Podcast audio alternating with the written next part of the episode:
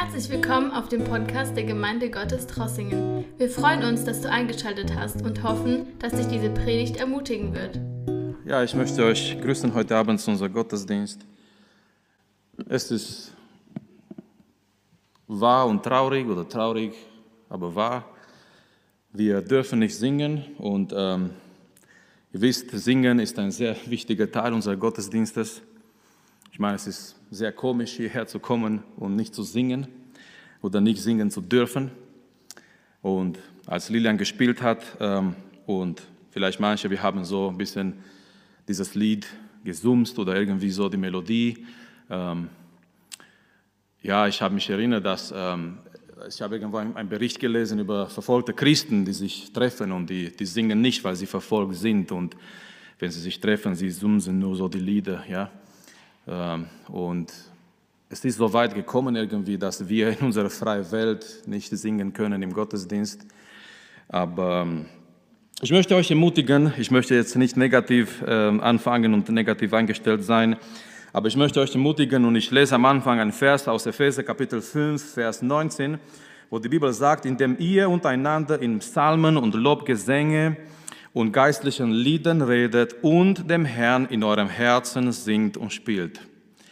Ich möchte euch etwas sagen, Geschwister, äh, singt dem Herrn im Alltag, lasst uns unsere Anbetung, in unserer Anbetung, in unserem Lobpreis nicht nachlassen, auch wenn es von, von der Stadt her und ja, das werden wir auch respektieren. Äh, wir dürfen uns nicht mehr als 50 Personen im Moment hier treffen in Gemeinde und wir dürfen nicht singen, gemeinsam singen. Ähm, aber ich möchte euch ermutigen, da wo wir sind im Alltag, zu Hause, lasst uns singen, lasst uns dem Herrn anbeten. Ähm, lasst uns in dieser Zeit unser Lied nicht verlieren. Wenn wir als Christen unser Lied verlieren, dann ist schon, schon, schon problematisch, dass diese Dankbarkeit, diese Freude ist nicht mehr da vorhanden in unseren Herzen. Und die Bibel sagt uns, wir sollen in unser Herzen dem Herrn singen.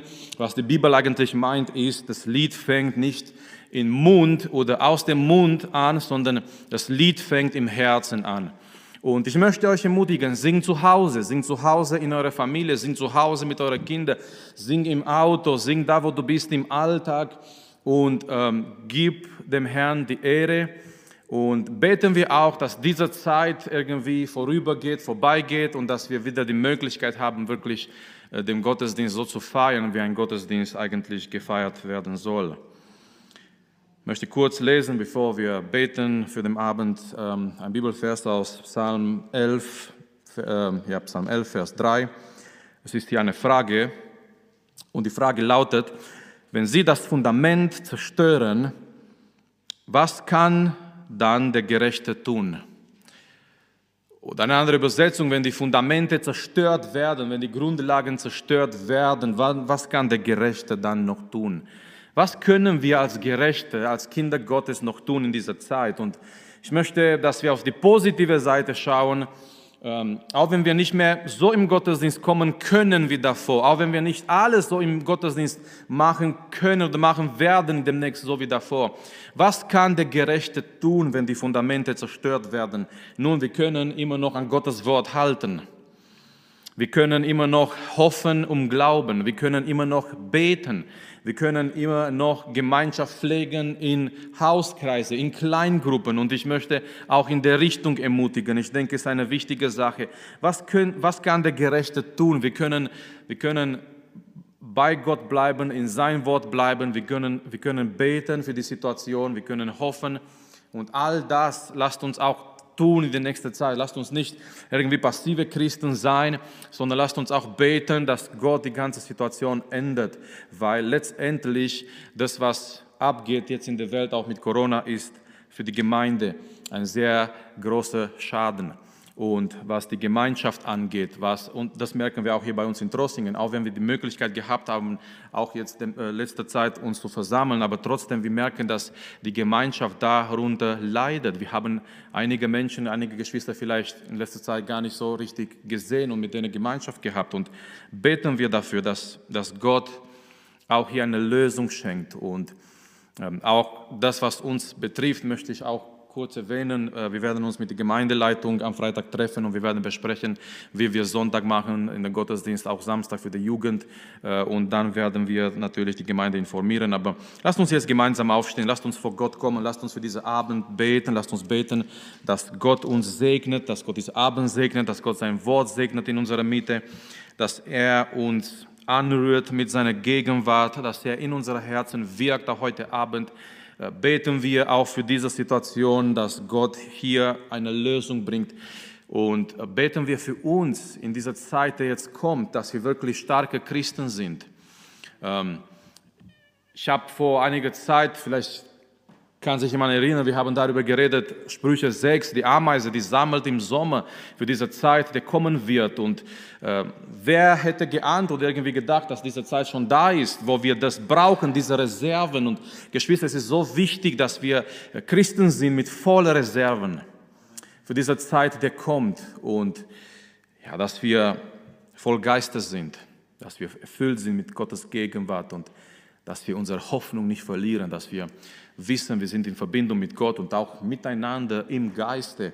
Und äh, wir dürfen, wir können beten als Geretteten. Wir, wir, müssen nicht aufgeben, wir müssen nicht unsere Hoffnung verlieren.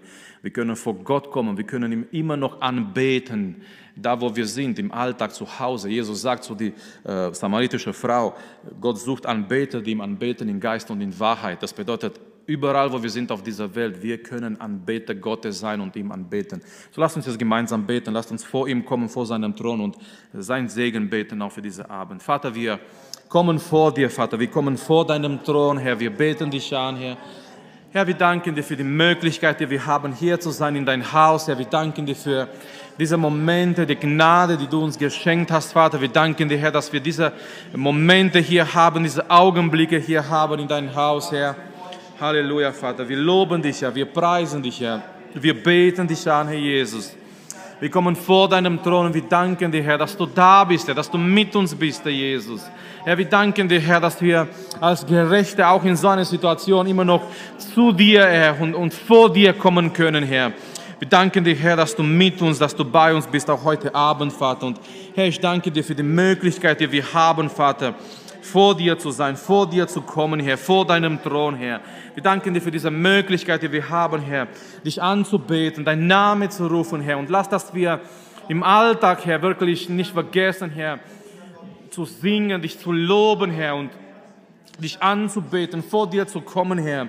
Halleluja, Vater, lass nicht, dass wir unser Lied irgendwie verlieren, Herr, sondern dass wir solche Christen sind, die in dieser Zeit stark sind, Herr, mit, mit, mit voller Reserven, mit voller äh, geistlicher Batterien, mit einem geistlichen Tank, Vater, in dem wir wirklich erfüllt sind mit deiner Kraft, mit deiner Gegenwart, mit deinem Geist, Vater. Und wir beten, Herr, wirke du in uns, Vater. Segne auch diesen Abend, Herr. Segne auch diese Momente, diese Augenblicke, die wir hier verbringen in deinem Haus, Herr. Segne auch diejenigen, die zu Hause geblieben sind, Vater. Segne diejenigen, die live zuschauen, Herr. Lass, dass deine Gnade überall wirkt, Vater, in die ganze und durch die ganze Gemeinde, Herr. Wir loben dich, Vater, und wir preisen dich, Herr, und wir beten dich an, Herr. Und wir beten auch für die kommende Zeit, Herr. Gib uns Kraft, Vater. Lass, dass wir weise Christen sind, Vater. Lass, dass wir das Richtige tun, Herr. Führe uns, Vater, und leite uns auch als Gemeindeleitung, Vater, die richtigen Entscheidungen zu treffen, Jesus. Lass du, Herr, dein Segen, Herr. Lass du, Herr, deine Salbung, deine Kraft, Jesus, über jede einzelne von uns, Vater. Wir loben dich, Herr, und wir beten dich an und wir preisen dich, Jesus, und wir danken dir, Herr, dass du souverän bist, Herr, dass du die Kontrolle hast in jeder Situation. Amen. Amen. Nimm bitte Platz. Ja, lasst uns jetzt zum, äh, zum Bibelabend gehen, zu unserem Text gehen und Heute Abend kommen wir in Apostelgeschichte Kapitel 23 und es sind eigentlich so mehrere Geschichten nacheinander über Paulus. Und ich habe mir etwas vorgenommen, was ich in dieser Art und Weise vielleicht noch nie gemacht habe. Und zwar, ich möchte, dass wir den ganzen Kapitel heute Abend betrachten. Nun, äh, nein, wir werden nicht vielleicht länger wie sonst in dem Text bleiben, sondern äh, weil es so, ein, so Geschichten sind nacheinander, die haben auch eine Verbindung miteinander, die ganzen drei Geschichten, die wir hier finden und diese drei Texte, die wir hier finden in diesem Kapitel. Es ist mein Wunsch, mein Ziel, dass wir den ganzen Kapitel heute betrachten, Kapitel 23 in Apostelgeschichte. Ich werde nicht den ganzen Kapitel lesen, sondern als wir durch den Text gehen, wir werden immer wieder Bibelverse lesen. Und ich möchte einen Titel setzen über diesen Bibelabend. Und ich glaube irgendwie, dass dieser Titel passt, auch mit unserer Situation, auch mit unserer Zeit. Der Titel ist oder heißt Unterstützung in jeder Situation. Unterstützung von Gott in jeder Situation. Geschwister, egal wo wir uns befinden, egal in, in was für einer schwierigen Situation wir sind, wir werden gleich sehen hier beim Paulus, er empfängt, er hat Unterstützung von Gott in jeder Situation. Und lasst uns das heute Abend mitnehmen, als wir hier sind im Gotteshaus und danach, wenn wir von hier gehen, in die kommende, in diese Woche, die Tage, die, die noch bleiben. Und ja, so wie Helmut erwähnt hat am, am äh, Sonntag, diese Ungewisse, wir wissen nicht genau, was kommt, aber in dieser Ungewisse, lasst uns diese Gedanken mitnehmen, egal in welcher Situation wir sind. Wir werden unterstützt von Gott sein in jeder Situation. Gott hat irgendwie eine Methode, eine Möglichkeit, Menschen durch den er uns unterstützen kann in jeder Situation, in der wir sind. So, erste Situation, Apostelgeschichte 23, Vers 1 bis 11. Es ist die erste Situation, in der Paulus sich befindet, und zwar Paulus steht vor dem Hohen Rat der Juden. Es waren ähm, Pharisäer da, und nicht nur Pharisäer, sondern auch Sadduzäer. Dieser Hohe Rat wurde ähm, war geformt von, von diesen zwei Teilen, diese Hauptteile, Pharisäer und Sadduzäer. Ähm, die waren ziemlich unterschiedlich in manche Glaubenspunkte, wir werden gleich sehen. Und Paulus steht vor dieser Hohen Rat und er muss Zeugnis geben, er muss reden, äh, für was er beschuldigt wird. Und wenn wir diesen Text lesen, Apostelgeschichte 23, 1 bis 11, wir, wir merken, dass es eine Unruhe entsteht. So Paulus befindet sich in einer Situation der Unruhe, sogar in einer gewissen Gefahr. Aber wir fangen an und wir merken hier ganz am Anfang zwei wichtige Dinge, als er vor dieser Hohe Rat steht. Äh, Paulus hat zwei Dinge in seinem Leben und ich glaube, wir brauchen diese Dinge auch in dieser Zeit. Äh, Nummer eins, er hat Mut.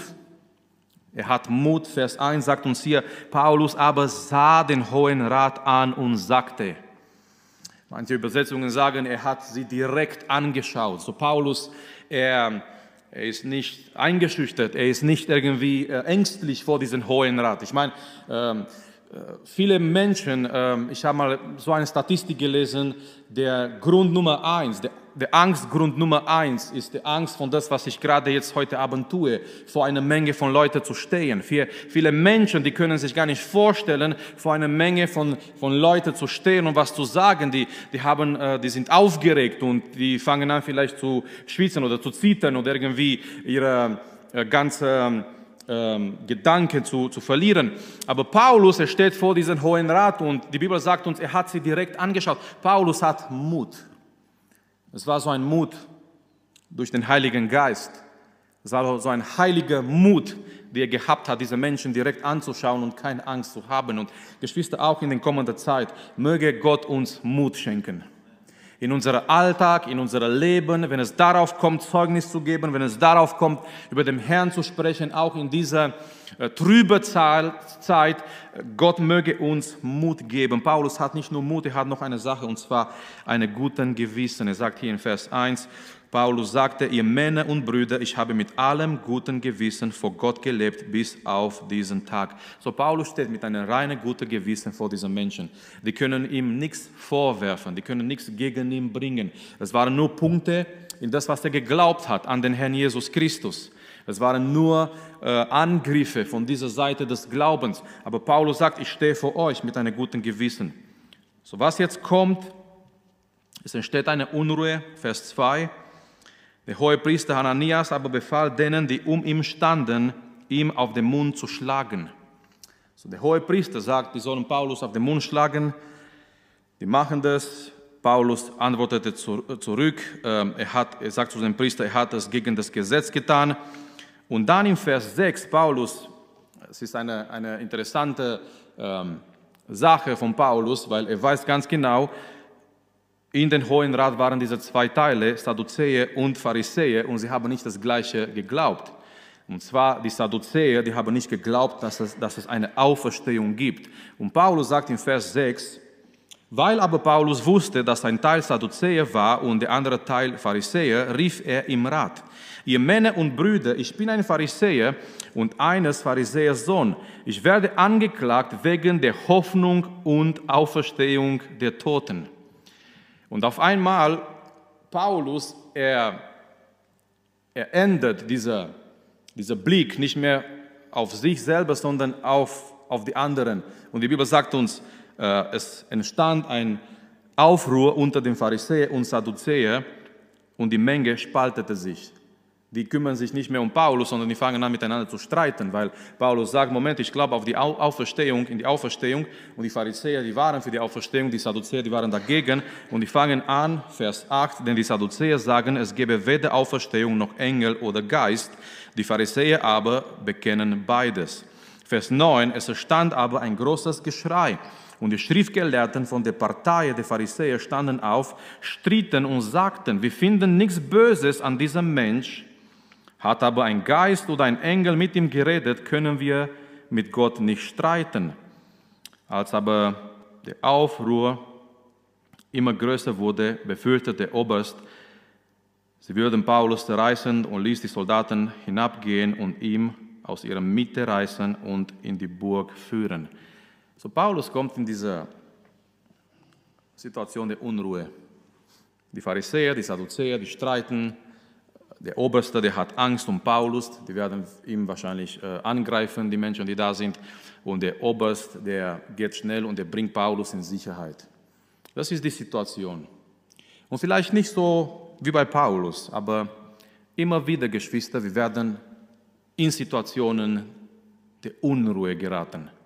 Immer wieder im Leben, wir werden in Situationen kommen, wo vielleicht Unruhe herrscht. Unruhe in unserer Herzen, Unruhe mit den Mitmenschen, Unruhe vielleicht in unserer Familie, Unruhe im Alltag. Aber Paulus, ich habe den, den Text nicht bis zum Schluss gelesen, in Vers 11, Paulus empfängt Unterstützung von Gott. Und ich möchte Vers 11 lesen, ganz wichtig. In der folgenden, folgenden Nacht. Warum in der folgenden Nacht? Weil, weil Gott wusste, dass Paulus das braucht. Amen. Es ist sehr, sehr wichtig, Geschwister. Gott weiß, wo wir sind, was wir durchmachen, was wir durchgehen. In der folgenden Nacht stand der Herr bei ihm. Ist es nicht schön? Der Herr stand bei ihm. Egal wo wir sind im Alltag, im Leben, der Herr steht bei uns.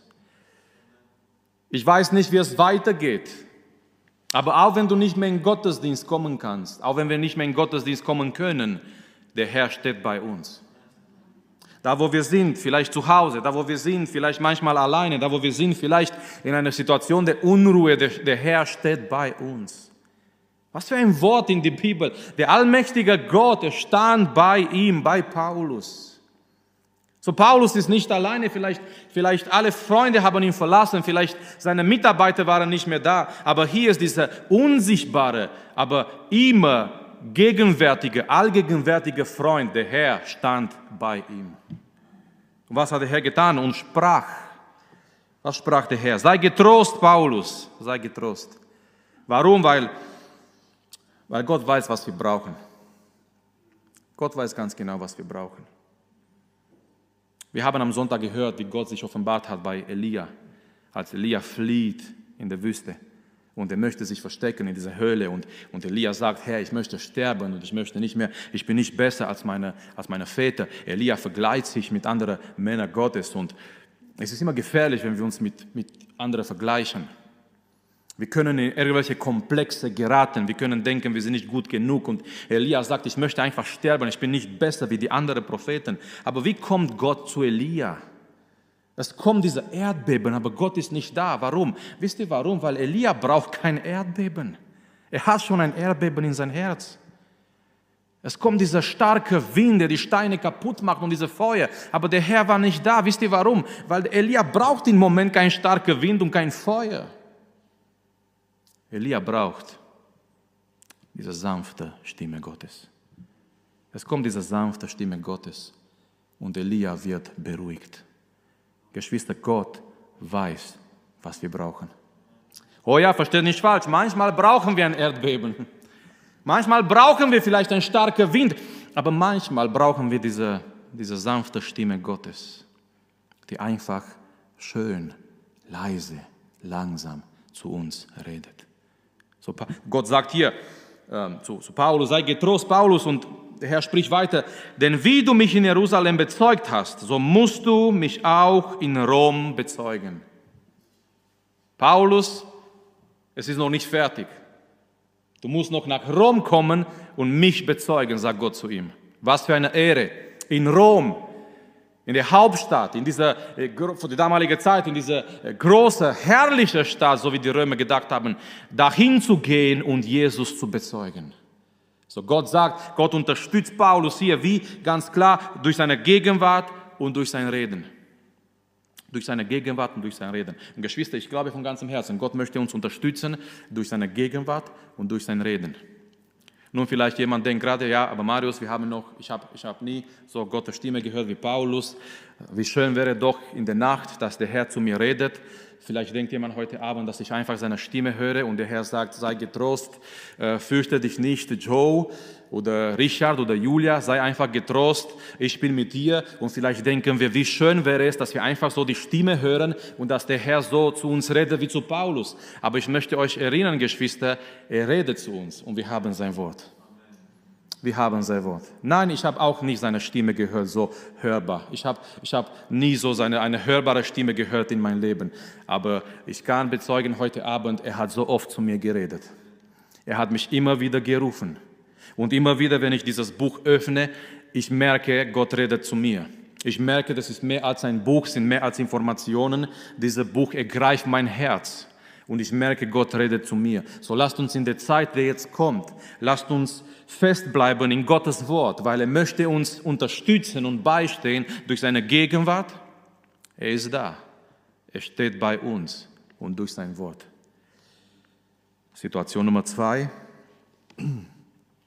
ist eine Gefahrsituation. Es wird immer gefährlicher für Paulus, es wird immer schlimmer für Paulus. Situation Nummer zwei, Vers 12 fängt es an, und zwar diese Verschwörung der Juden. Vers 12 sagt uns hier die Bibel, als es aber Tag wurde, rotteten sich einige Juden zusammen und verschworen sich, weder zu essen noch zu trinken, bis sie Paulus getötet, getötet hätten. So, die Juden, manche Juden kommen zusammen und die, die schwören, nichts zu essen, nichts zu trinken, bis sie Paulus töten. Eine, Gefahrsituation. Wie, wie wirkt Gott in so einer Situation? Und Geschwister, manchmal Gott überrascht uns durch seine Methoden. Nun, ja, wir denken, Gott hätte mit einem, durch einen Engel kommen können, Paulus beschützen und so weiter. Aber Gott wirkt so einfach. Ich werde gleich den Text lesen und ich war selber überrascht und Gott wirkt so einfach. Manchmal Gottes Wirken, wir, wir erwarten dieses spektakuläre Wirken Gottes, aber manchmal Gottes Wirken ist so einfach, wenn wir nicht aufpassen, können wir es verpassen. Ich sage das noch einmal. Manchmal Gottes Wirken ist so einfach, wenn wir nicht aufpassen, wir können es verpassen. Es waren aber mehr als 40, die diese Verschwörung machten, so mehr als 40 Menschen, die sagen, wir werden nichts essen, nichts trinken, bis Paulus tot ist. Die traten zu den hohen Priestern und Ältesten und sagten, wir haben uns mit einem Fluch verschworen, nichts zu essen, bis wir Paulus getötet haben. So tut ihr nun mit dem Hohen Rat den Oberst kund, dass er ihn morgen zu euch führen soll, als wolltet ihr ihn genauer verhören, wir aber sind bereit, ihn zu töten, bevor er vor euch kommt. So, die sagen, wir machen Folgendes, wir rufen morgen Paulus nochmal, so wie wenn ihr den Wunsch habt, nochmal zu, zu hören, was er sagt. Aber bevor Paulus zu euch kommt, wir sind bereit, ihn zu töten. Wir stehen bereit, mit 40 Mann Paulus zu töten. So, Gott stand davor bei ihm und Gott hat zu Paulus gesagt, Paulus, so wie du mich in Jerusalem bezeugt hast, so musst du mich auch in Rom bezeugen. Es ist ein Versprechen. Amen. Gott sagt, du kommst nach Rom. Das heißt, das heißt, es kann dir nichts passieren, du kommst nach Rom. Und Gottes Wort steht und bleibt gültig. So, wie wirkt Gott in dieser Situation? Wie findet Paulus Unterstützung in dieser Situation? In erster Situation, Paulus findet Unterstützung durch Gottes Gegenwart und Gottes Wort. In dieser Situation, Paulus findet Unterstützung durch Mitmenschen. Durch Mitmenschen. Und schau mal hier in Vers 16. Als aber der Sohn der Schwester des Paulus. Kinderstunde Frage, nicht mal Kinderstunde, das ist kompliziert. Habt ihr gewusst, dass Paulus, Paulus eine Schwester gehabt hat? Wer hat gewusst, dass Paulus eine Schwester gehabt hat? Genau, habe ich mir gedacht. Der Bruder Jakob. Aber die meisten vielleicht haben gar nicht gewusst, dass Paulus eine Schwester gehabt hat. Nicht nur eine Schwester, er hat auch einen Neffe. Wir wissen nicht, wer er heißt. Wir wissen nicht, wer er heißt, aber dieser junge Mann hier ist verantwortlich, für Paulus Leben zu retten. Gott schickt nicht einen Engel, Gott aber lässt zu, dass, dass, ich weiß nicht, wie alt er war, dieser Neffe von Paulus, aber Gott lässt einfach zu, dass der Sohn von der Schwester des Paulus das hört. Er hört, wie die Juden sich unterhalten, Paulus zu töten. Er hört, was sie für einen Plan schmieden gegen Paulus. Dieser Junge ist irgendwo da in der Nähe. Wie unterstützt Gott Paulus in dieser Situation? Durch durch dieser junge Neffe, durch, lass mich einfach so allgemein als Prinzip sagen, durch Mitmenschen, durch Menschen, die, die vielleicht, die, die uns ganz nahe sind. So, schau mal, was Vers 16 sagt nochmal. Als aber der Sohn der Schwester des Paulus von dem Anschlag hörte, ging er hin und kam in die Burg und berichtete es Paulus. Paulus aber rief einen von den Hauptleuten zu sich und sagte, führen diesen jungen Mann zu Oberst, denn er hat ihm etwas zu sagen. Der nahm ihn und führte ihn zu Oberst und sagte, der Gefangene Paulus rief mich zu sich und bat mich, diesen jungen Mann zu dir zu führen, der dir etwas zu sagen habe. Da nahm ihn der Oberst bei der Hand und führte ihn beiseite und fragte ihn, was ist es, was du mir sagen hast, zu sagen hast? Er sagte, die Juden sind über, übereingekommen, dich zu bieten, dass du morgen Paulus vor dem Hohen Rat hinunterbringen lässt, als wollten sie ihn genauer verhören. Du aber traue ihnen nicht, denn es lauern ihm mehr als 40 Männer vor ihnen auf. Die haben sich verschworen, weder zu essen noch zu trinken, bis sie ihn getötet haben. Und sie sind jetzt bereit und warten auf deine Zusage. So Gott wirkt durch einen jungen Mann, der ist nahe bei Paulus, ist nicht irgendwelcher junger Mann, er hat Paulus bestimmt äh, lieb gehabt, war, er war sein Onkel, Paulus war sein Onkel, dieser junge Mann äh, hat ihm, hat ihm äh, sehr, sehr gern gehabt und er hat ein Herz für Paulus und als er das hört, er geht zu Paulus und sagt, Paulus, du bist in Gefahr und Paulus sagt, äh, geh mal zu der Oberst und sprich mit ihm und sag ihm von diesem Plan. So in dieser Situation, Paulus empfängt Unterstützung von Gott durch dieser junge Mann. Äh, Gott unterstützt uns oft im Leben durch Mitmenschen, durch, durch unsere Geschwister. Und lass mich hier zwei Begriffe wichtige Begriffe im Raum werfen, die, glaube ich, ganz wichtig sein werden für die nächste Zeit. Nummer eins, Familie. Familie. Wir haben das immer wieder auch betont, immer wieder auch gesagt, auch im Gottesdienst. Es geht in Erfüllung dieses Wort aus dem Neuen Testament. Ich grüße die Gemeinde in dein Haus. Ich weiß nicht, wir wissen nicht genau, wie es, wie es hier weitergeht im Gottesdienst aber möge es den Gottesdienst weitergehen in unsere Häuser. Familie. Gott möchte dich unterstützen, Gott möchte andere unterstützen in der Familie. Geschwister, lasst uns in der Familie einen Gottesdienst haben. Ich möchte hier die Männer rufen, ich möchte hier die Väter rufen. Lasst uns die Verantwortung nehmen als Priester der Familie sozusagen. Lasst uns die Familie zusammenrufen zum Gebet, zum Lobpreis. Lasst uns die Familie zusammenrufen, rund um Gottes Wort, Gottes Wort zu betrachten. Lasst uns einfach das tun. Lasst uns in unserer Familie, in unser Zuhause ein Altar bauen, wo die ganze Familie zusammenkommt, im Gebet, im Lobpreis, Gottes Wort zu lesen, zu betrachten.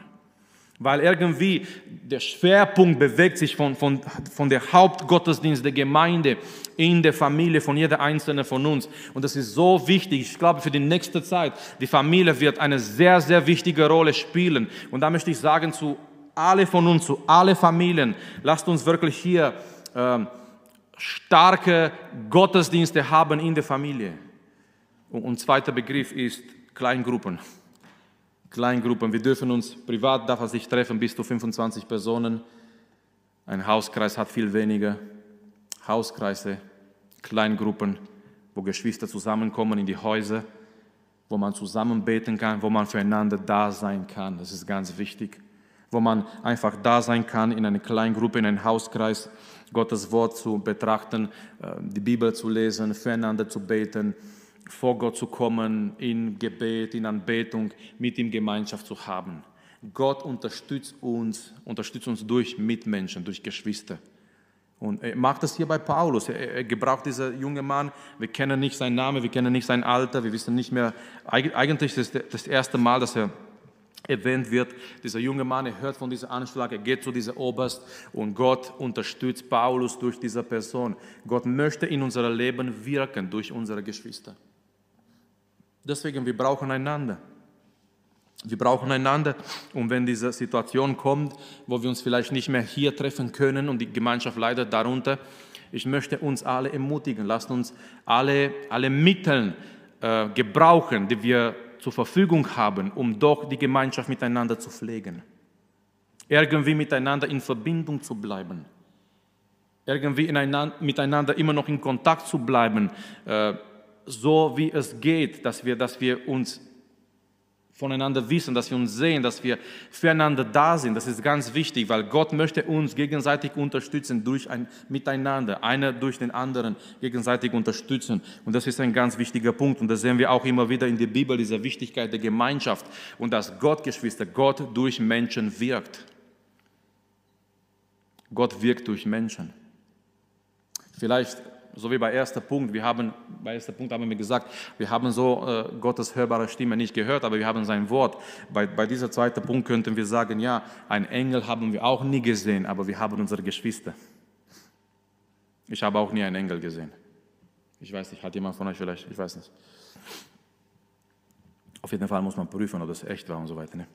Ähm, aber die Sache ist, die Sache ist, ich habe auch nie, ich habe nie einen Engel gesehen, so ein, ein Engel vom Himmel oder so. Aber viel mehr als das, ich habe meine Geschwister gesehen. Amen. Ich habe meine Geschwister. Ein Engel kommt und geht, aber die Geschwister sind da. Ein Engel kommt und geht und er macht sein, sein, seine, seine Mission und dann geht er wieder und äh, ja, er, er, er befolgt die Befehle des Herrn, aber die Geschwister, mit den Geschwistern kannst du Gemeinschaft haben. Ein Engel weint nicht. Er hat keine Gefühle. Er, sagt, er macht einfach das, was Gott zu ihm sagt. Er, ist, er ist ein Engel, ist dieses, dieser Geschöpf, der, der, der ähm, einfach Gottes Befehle folgt. Ein Engel kommt und geht und wenn Gott sagt, tu das, er tut das. Wenn Gott sagt, tu das, er tut das. Aber die Geschwister sind viel mehr als das. Mit den Geschwistern kannst du lachen, mit den Geschwistern kannst du weinen, mit den Geschwistern kannst du zusammen beten, mit den Geschwistern kannst du zusammen sein. Und Gott möchte uns gegenseitig unterstützen durch unsere Geschwister, durch unsere Mitmenschen. So Geschwister, lasst uns auch für die nächste Zeit füreinander da sein.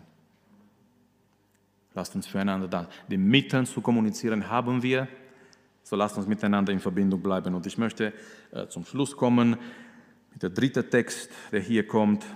Äh, Paulus wird nach Caesarea gebracht, also von, von hier, von Jerusalem. Er kommt nach Caesarea. Ähm, es ist ein längerer Text hier. Es geht einfach um, wie der Oberst äh, Männer zusammenbringt, Männer organisiert, um Paulus nach Caesarea zu bringen. Eigentlich es erfüllt sich Gottes Wort, weil Gott hat gesagt, du wirst mich in Rom bezeugen. Und Paulus muss jetzt eigentlich Richtung Rom gehen. Und es erfüllt sich Gottes Wort. Er kommt nach Caesarea und von Caesarea dann weiter, bis er dann äh, vor dem Kaiser kommt, Paulus. Ne? Auch im 2. Timotheus 4 erwähnt er diesen Moment, diese Szene, als, als er das tut und auch dann weiter in Apostelgeschichte. Äh, Vers 22 in unserem Text, in diesem Kapitel, da entließ der Oberst den jungen Mann und gebot ihm, niemanden zu sagen, dass er ihm das mitgeteilt hätte. und rief zwei Hauptleute zu sich und sagte, das, jetzt, jetzt kommt es, schau mal, es ist wieder Gott. Also die, diese Menschen, klar, die, die, die machen sich Gedanken, die organisieren das Ganze, aber wieder, Geschwister, Gott ist da hinten. Ich glaube an einen Gott, der souverän ist. Ein Gott, der nicht die Kontrolle verloren hat. Und es gibt ein englisches Lied, der sagt, auch wenn ich nicht sehe, ich glaube, du wirkst. Auch wenn ich das nicht sehen kann, ich glaube, Gott ist hinter die Sache manchmal. Ich sehe ihn nicht, ich sehe seine Hand nicht, aber ich glaube, Gott ist am Wirken. Ich sehe sein Wirken nicht. Ich kann nicht die ganze Teile des Puzzles zusammenbringen in meiner begrenzten Verstand. Ich kann nicht alles irgendwie zusammenbringen. Manchmal verstehe ich nicht, manchmal sehe ich seine Hand nicht, manchmal merke ich nichts, aber doch glaube ich, ich habe einen Gott, der am Wirken ist. Und genau das sehen wir auch hier in dieser Text. Diese Menschen, die fangen an zu organisieren. Schau mal in Vers 23. Aber hinter all diesen Sachen ist ein Gott, der am Wirken ist. Und rief zwei Hauptleute zu sich und sagte, mach 200 Soldaten bereit. So, die Juden sagen, wir werden mit 40 Männern gegen Paulus kommen. Und Gott sagt, ich gebe Paulus 200 Soldaten. 200 Bodyguards für Paulus. 200 Soldaten bereit, um nach Caesarea zu ziehen. Dazu 70 Reiter und 200 Schützen auf die dritte Stunde der Nacht. So Paulus, Paulus wird einfach begleitet wie ein König. Ich meine, 200 äh, Soldaten, 70 äh, äh, Reiter und 200 Schützen, die mit ihm, mit ihm zusammen sind, ihm zu beschützen. Wie wird Paulus unterstützt? Nummer drei, seid ihr bereit für diesen Punkt, für diese Wahrheit? Durch Ungläubige. Gott kann manchmal in unserem Leben sogar ungläubige Menschen gebrauchen, um in unser Leben zu wirken. Weil wir einen souveränen Gott haben, er kann die Sachen so bewegen in unser Leben. Gott kann manchmal, wenn er möchte, sogar ungläubige Menschen gebrauchen, um in unser Leben zu wirken. Es sind hier Römer, es sind hier äh, Hauptleute, es sind hier Soldaten, es sind hier ungläubige Menschen, aber Gott gebraucht diese Menschen, um Paulus zu beschützen. Wir lesen hier weiter, ähm, Vers 24, und halte Tiere bereit, um Paulus darauf zu setzen und ihm sicher zum Statthalter Felix zu bringen. Wisst ihr, was kommt demnächst in, in Kapitel 24? Paulus steht vor Felix und gibt Zeugnis über den Herrn. Paulus predigt zu dieser Felix, bis Felix so, ähm, so angesprochen ist aber nicht bereit ist, diesen Schritt zu tun. Und, Felix sagt zu Paulus, Paulus, geh jetzt und ich werde dich ein anderes Mal hören. Äh, Felix ist schon bewegt von das, was Paulus ihm sagt, aber ist nicht bereit, das zu tun. Und, und Felix sagt, geh jetzt weg, Paulus, ich werde dich ein anderes Mal hören. Aber, aber Paulus kommt vor dieser Felix und gibt Zeugnis über den Herrn Jesus Christus und predigt ihm das Evangelium und die Wahrheit. Warum? Weil Gott gesagt hat, Paulus, so wie du mich in Jerusalem bezeugt hast, du wirst mich auch in Rom bezeugen. Und Gott bewegt die Dinge und Gott bewegt sogar ungläubige Menschen, um Paulus zu bewahren. Nun natürlich, wir lesen hier im Text jetzt äh, viele Details. Äh, Vers 25, und er schrieb einen Brief, der lautete Claudius Lysias, dem edelsten Statthalter Felix, seinen Gruß dieser Mann hatten die Juden gegriffen und wollten ihn töten. Da kam ich mit dem Kriegsvolk dazu und riss ihm von ihnen und erfuhr, dass er ein Römer ist.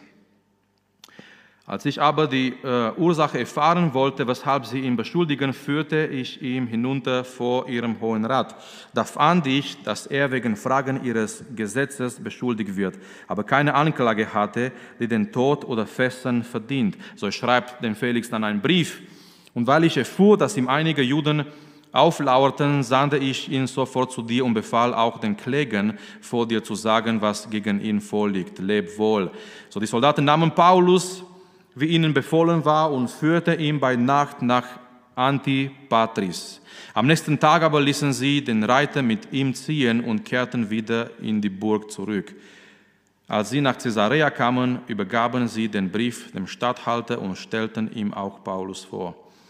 Ähm, und dann Vers 35, ich will dich, äh, der Fehler, also der, der sagt zu Paulus, ich will dich verhören, wenn deine Verkläger auch da sind. Und er befahl ihm, im Palast des Herodes zu verwahren.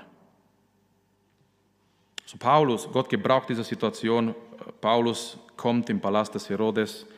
Die Bibel schreibt nicht davon, aber ich bin mir sicher, da hat er auch Zeugnis gegeben. Warum? Weil, weil Paulus konntest du nicht zum Schweigen bringen. Amen. Paulus war so ein Mensch, der über seinen Herrn geredet hat.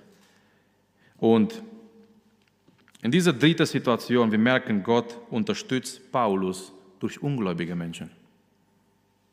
Gott lässt es zu, Gott wirkt, dass diese ungläubigen Menschen einfach da sind, um Paulus zu beschützen. Und Geschwister, wir schauen das, wir merken das immer wieder in der Bibel. Gott, Gott bewegt oft die Herzen der ungläubigen Menschen, Sachen zu tun. Warum? Weil Gott ist der souveräne Gott. Die Bibel sagt uns in Sprüche, die Herzen der Könige sind in Gottes Hände, so wie, äh, so wie Flüsse, die, die Gott äh, äh, leitet, wie er möchte. Die Herzen der Könige sind in die Hände Gottes. Und, und Gott, Gott bewegt die Dinge. Und Gott ist manchmal am, er ist am Wirken, er ist der souveräne Gott.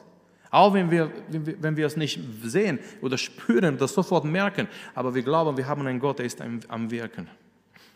Wir, wir, reden, wir lesen in der Bibel über den König äh, Cyrus, der einfach äh, Gottes Worte fühlt dem gesprochen wurde durch, durch die Propheten, weil äh, Israel wurde in Gefangenschaft genommen und die, die Propheten haben gesagt, nach 70 Jahren, die werden zurückkommen und es kommt ein König, sein Name ist Cyrus und er, er, er erfüllt dieses Wort. Gott bewegt sein Herz und dieser König kommt und sagt, wer von euch gehört zum Volk Israel, darf wieder nach Hause gehen. Gott gebraucht, wir, wir lesen das in Ezra, Ezra Kapitel 1. Gott gebraucht dieser ungläubige König, Gott erwähnt sogar sein Name davor, dass er ihm gebrauchen wird.